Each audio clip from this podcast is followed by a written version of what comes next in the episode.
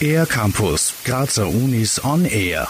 In welchen Musikwelten bewegen sich Studierende der Kunstuni Graz in ihrer Freizeit? Am 15. und 16. Mai um 19.30 Uhr wird beim Konzert Sounds Off die Vielfalt mit Einflüssen mehrerer Musiktraditionen im Theater im Palais hörbar. Organisatorin Elisabeth Amann, Studentin der Ethnomusikologie bei den Vorbereitungen vor Ort. Es geht darum, dass viele Studierende an der Kunstuni in mehreren Musiktraditionen aktiv sind. Das heißt bewusst nicht Musik aus der Heimat der Studierenden. Natürlich spielt das eine große Rolle, dass das Studienumfeld sehr multikulturell ist, aber natürlich beschäftigen sich die Studierenden auch abseits ihrer Herkunft mit bestimmten Musikstilen einfach aus persönlichem Interesse oder wegen gemeinsamen Projekten mit anderen Studierenden. Es soll eben dieses Musikschaffen, das neben dem Studium stattfindet, in den Fokus gerückt werden. Neben Stücken aus verschiedenen Kulturkreisen wie türkischen Liedern, argentinischem Tango oder Musik aus Brasilien geben die sieben Gruppen, wie beispielsweise The Kletzmer Brothers, auch eigens komponierte Stücke zum Besten.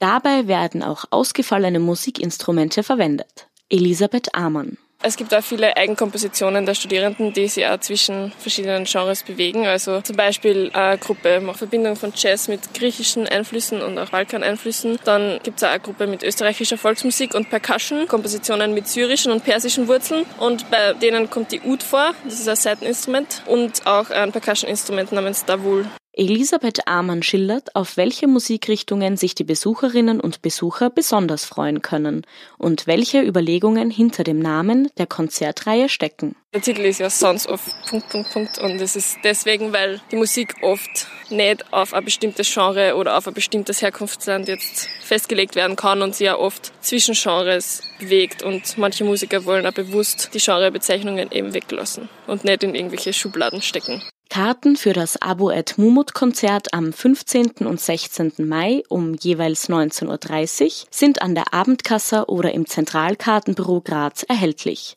Für alle, die es nicht schaffen hinzugehen, wird im Herbst eine CD aus der Reihe Klangdebüts der Cook mit demselben Titel erscheinen.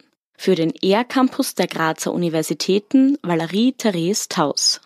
Mehr über die Grazer Universitäten auf ercampus-graz.at